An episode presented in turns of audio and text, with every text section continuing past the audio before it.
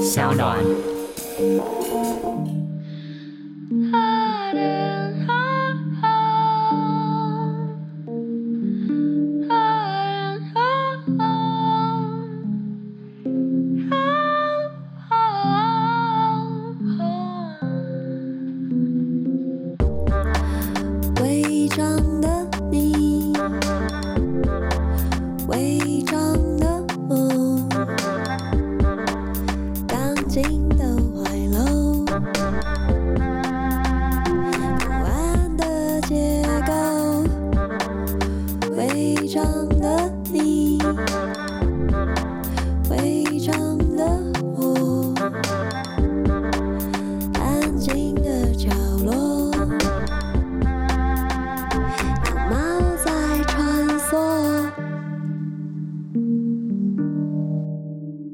欢迎收听《违章女生纯读书》。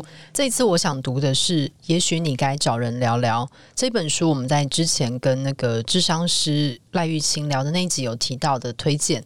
然后这是关于一个智商心理师跟他的心理师，然后他写的一些。这书里面有非常多短短的小故事，我觉得都非常好看。那我今天要读的是其中在书本比较中段的一篇，第三十三篇。然后它的篇名叫做“业”，事业的“业”。那“业”这个字其实就是卡玛。那我就开始读了。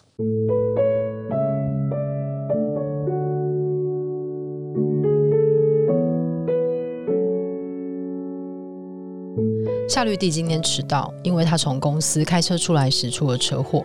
他说他没事，只是小擦撞而已。倒是热腾腾的咖啡从杯架上掉下来，把他笔电泼了一片。笔电里有他为明天的会议准备的报告，他没有备份。你觉得我该告诉他们出了什么事，还是今晚熬夜赶出来？他问。我想好好报告，又不想熊猫眼上台。上个星期他在健身房不小心让哑铃砸到脚趾，淤青一直没退，他也还是很痛。你觉得我要不要去照个 X 光？他问。在那之前，他最喜欢的大学教授发生露营意外去世。虽然我老板会很火，但我是不是该飞去参加丧礼？更早之前是他钱包被偷。他好几天都在跟身份窃贼周旋，我以后是不是该把驾照留在车上，摆在杂物箱？夏绿蒂认为自己是业力引爆，他好像每个星期都会出点事，交通违规、分租问题等等。我一开始很同情他，试着帮一点忙，但我渐渐发现心理治疗被摆到一边了。怎么会这样呢？夏绿蒂不断把焦点挪到外在风波，让自己不必面对真正的问题。内心问题，人生里的戏剧性事件，不论多不愉快，他们有时却是一种自我治疗，一种回避内在风暴，让自己冷静下来的方法。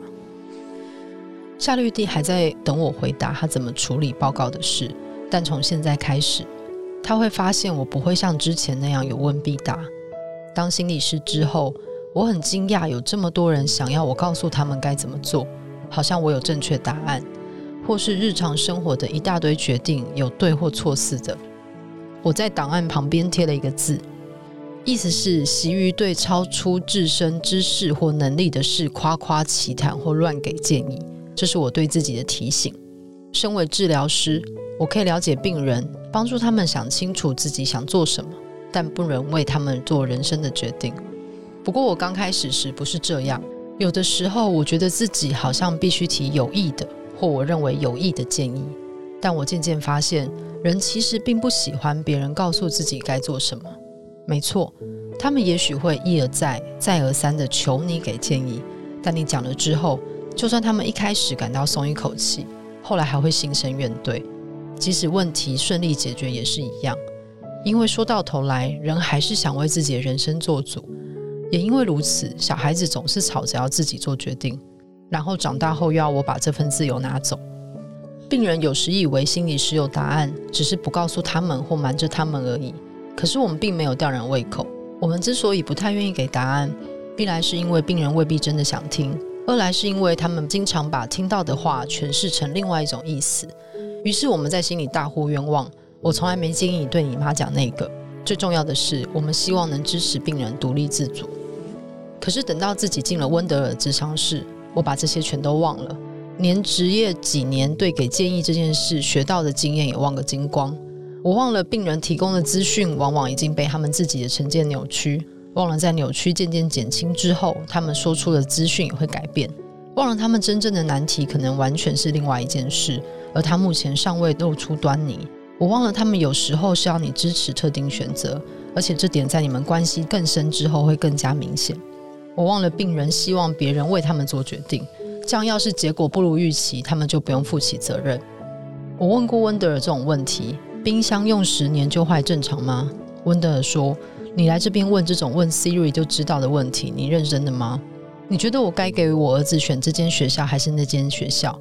温德尔说：“我觉得你先想清楚这个决定对你来说为什么这么难，对你比较有帮助。”他有一次说：“我只知道我会怎么做，不知道你该怎么做。”我完全不理他的提醒，接口就说：“好，没关系，那你跟我说你会怎么做？”我的提问隐含的假设是。温德尔比我能干，我有时候甚至会想，我算哪根葱？哪有资格为我们的人生做这么重要的决定？我真的够格吗？每个人心里多少都会天人交战，顺着孩子还是依着大人？安全重要还是自由重要？人不论落在光谱哪个位置，做决定时都是以两件事为权衡基础：恐惧和爱。心理师的努力目标就是教会你怎么分辨两者。夏绿蒂有一次跟我提到一个电视广告，他说他看着看着就哭了，那是汽车广告。他说，接着酸了一句：“可是我不记得是哪个牌子，显然他们广告没做好。”他说广告设定的时间是晚上，驾驶座有只狗。广告一开始是那只狗开车穿过郊区，然后镜头带到车内，有只小狗坐在后座的安全座椅上，吠个不停。狗妈妈继续开车，不时从后视镜喵喵小狗。直到平稳的路程让小狗入睡，最后狗妈妈终于开进家中车道，爱怜地看着睡着的小狗。没想到它才刚停好车，小狗就醒了，又开始吠叫。狗妈妈露出无奈的表情，开车出库，再一次载小狗兜风。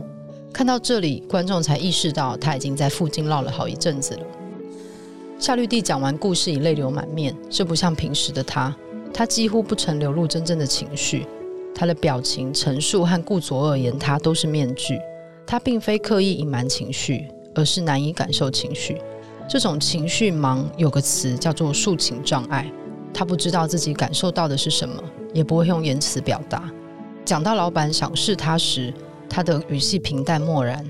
我得慢慢探、仔细探、继续探，才总算看出一丝自豪。讲到大学被性侵的事，他在派对上喝了酒。醒来时，发现自己身在陌生的宿舍，全裸倒在床上。他还是一样平淡漠然。谈起跟妈妈冲突的混乱对话，他像是在复诵效忠誓词。有些时候，人之所以无法分辨自己的感受，是因为小时候被灌输该忽视他们。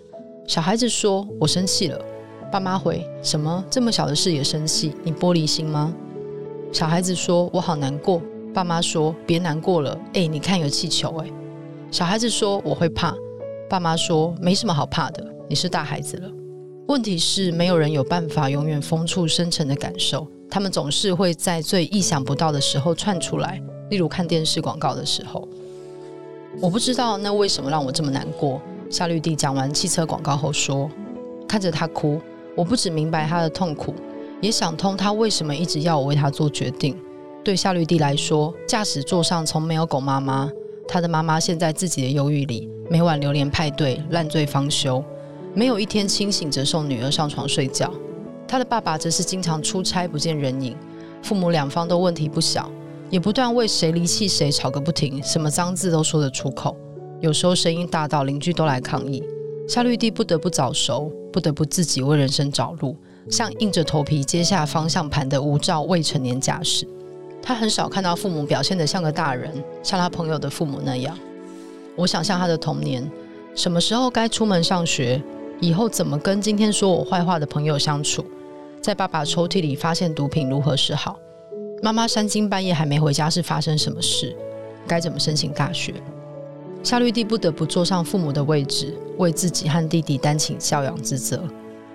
不过小孩子并不喜欢被迫变得超级能干，所以不令人意外的是。夏绿蒂现在想让我担任母亲的角色，我可以当正常的家长，既爱他又开车稳当，让他能以前所未有的方式获得被照顾的经验。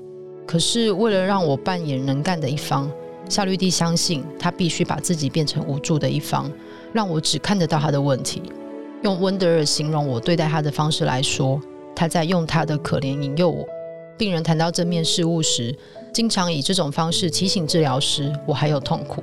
夏绿蒂的生活也会发生好事，但他很少告诉我。如果他开口说起，那一定是事情过了或好几个月后。我开始思考可怜与引诱的关系。夏绿蒂对我是如此，小时候的他对父母恐怕也是如此。可是不论他做了什么，酗酒、晚归、跟男人胡搞，显然都没有达到预期效果。我做这不对，做那也不对。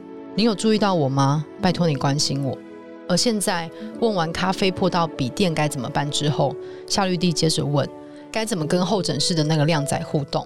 他之前有几个星期没看到他，后来他带着女友出现，但今天又是一个人来。而几分钟前在候诊室，他居然开口找他约会。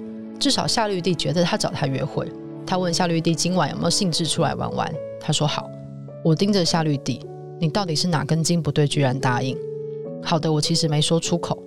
不止对夏绿蒂这样，我有时候听病人讲，他们做了或想做某些自毁举动，例如为了保持真诚而去跟老板说你对他真正的想法，我都得费九牛二虎之力才能忍住不喊不，千万别干这种事。